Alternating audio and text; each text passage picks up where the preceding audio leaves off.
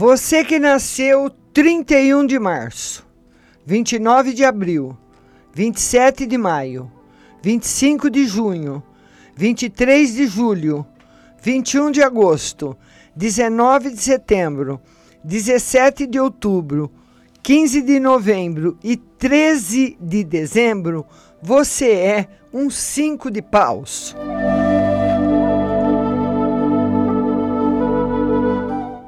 A carta da busca da verdade. O cinco de paus significa mudanças e inquietação mental. É a carta mais inquieta de todas. Pessoas dessa carta têm uma grande curiosidade que as mantém quase que constantemente em movimento. A carta do karma, cinco de copas, nos diz que elas passam por muitas mudanças em sua vida sentimental e que por essa razão geralmente não se adaptam bem ao casamento. São pessoas aventureiras que gostam de explorar e pesquisar. Por esse motivo, fogem como fugiriam de uma praga de qualquer coisa que lembre compromisso. Em alguns casos, tornam-se nômades e instáveis ao extremo. Pelo fato de terem os cinco de espadas em Saturno, geralmente se deparam com dificuldades quando mudam de casa ou de estilo de vida, apesar de toda sua flexibilidade. O Ais de Espadas em Vênus fala de casos de amores secretos e indecisão na escolha do parceiro. Esse ais dá a muitos cinco de paus uma voz rica e sensual. O sete de ouros em Júpiter é uma carta milionária. E muitos cinco de paus têm bastante dinheiro, embora possam gastá-lo ou perdê-lo tão rápido, rápido quanto o ganham. Especulação e jogo devem ser evitados.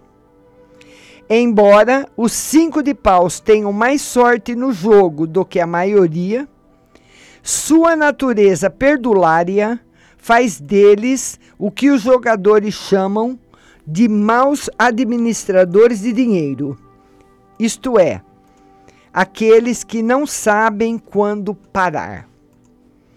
São maravilhosos vendedores e promotores porque sabem se comunicar com as pessoas no nível de cada uma.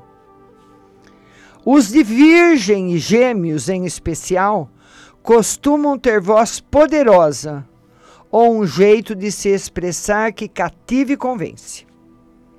Os cinco de paus adquirem muito conhecimento graças à sua natural curiosidade, mas, em geral, não aplicam o que sabem ou se limitam a uma única linha de pensamento. Isso pode torná-los céticos, impedindo-os de sentir satisfação com a estrutura de crenças que eles mesmos criaram. Quase sempre tomam o lado contrário em uma discussão, de modo a não ficarem amarrados a um único conceito. Nos anos mais avançados, encontram satisfação no estudo das coisas espirituais, algo que traz respostas às suas perguntas, proporcionando-lhes paz. Um mestre espiritual seria muito útil nesse processo. Alguns aspectos dos cinco de paus referentes a relacionamentos. Dependendo do indivíduo, ser um cinco de paus pode ser uma bênção ou uma maldição no que diz respeito a relacionamentos. Pelo lado positivo, estão sempre progredindo e são capazes de relacionar-se com qualquer pessoa. Isso os torna sociáveis e benquistos. Pelo lado negativo, o medo de assumir compromissos pode ser tão intenso que eles se deixam atrair pelas situações mais inusitadas. podendo nunca encontrar a paz em uma ligação profunda com outra pessoa. No entanto, haverá perdas emocionais em sua vida, por mais que eles tentem fugir de compromissos afetivos. A carta 5 de paus é considerada uma das mais inadaptáveis ao casamento, devido à sua natureza inquieta. De um jeito ou de outro, essas pessoas evitam comprometer-se emocionalmente. Se também forem astuciosas, farão parecer que é por culpa do parceiro que isso acontece. Na verdade, elas têm medo de que um relacionamento pode privá-las de sua liberdade. Pelo fato de fugirem de compromissos e por causa da presença de seu ás de espadas em Vênus, muito frequentemente sentem-se atraídas por pessoas casadas ou têm ligações amorosas secretas. São reservadas quanto à sua vida particular. O celibato é o caminho da maioria dos cinco de paus mas existem aqueles que são uma exceção e conseguem acomodar-se e ser ótimos no amor, assim como no trabalho. Considerações gerais sobre as conexões da carta da personalidade. Os cinco de paus, de ambos os sexos, costumam ter como amigos homens de copas, que gostam muito deles. Todavia, existe um elo kármico entre eles, que às vezes pode dificultar o relacionamento. Mulheres de paus também apreciam a companhia de cinco de paus dos dois sexos.